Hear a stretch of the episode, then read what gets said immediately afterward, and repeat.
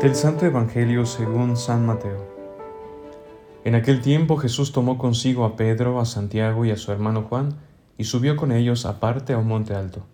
Se transfiguró delante de ellos y su rostro resplandecía como el sol, y sus vestiduras se volvieron blancos como la luz.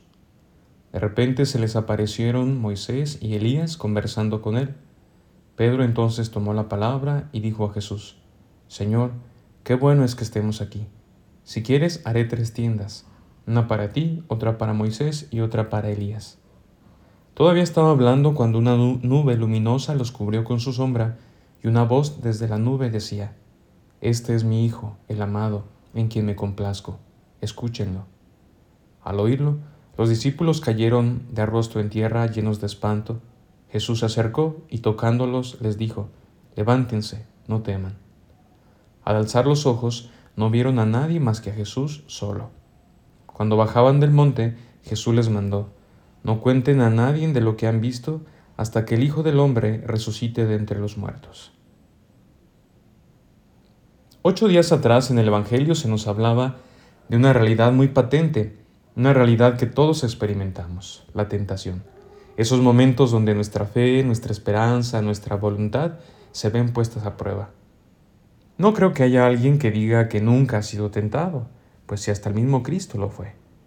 Pero ahora el Evangelio nos presenta una realidad de la que quizá no somos tan conscientes, pero de la que Dios también nos da constantemente, la transfiguración.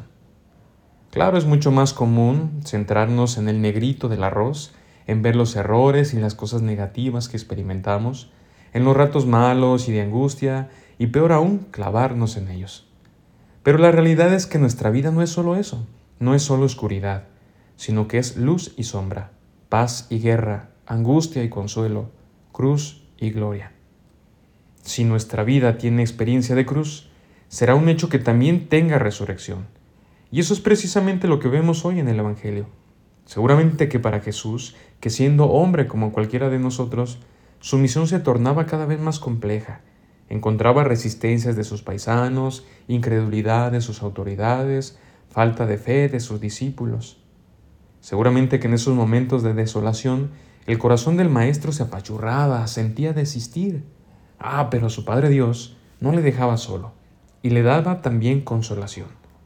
Le daba el poder de sanar a una persona que tenía 12 años de padecimientos, le daba poder para devolver la vista al que desde siempre había vivido en las tinieblas le dio una madre que cada vez que le veía le llenaba de besos.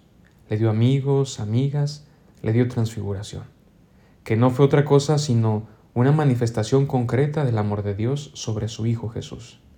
No estaba solo.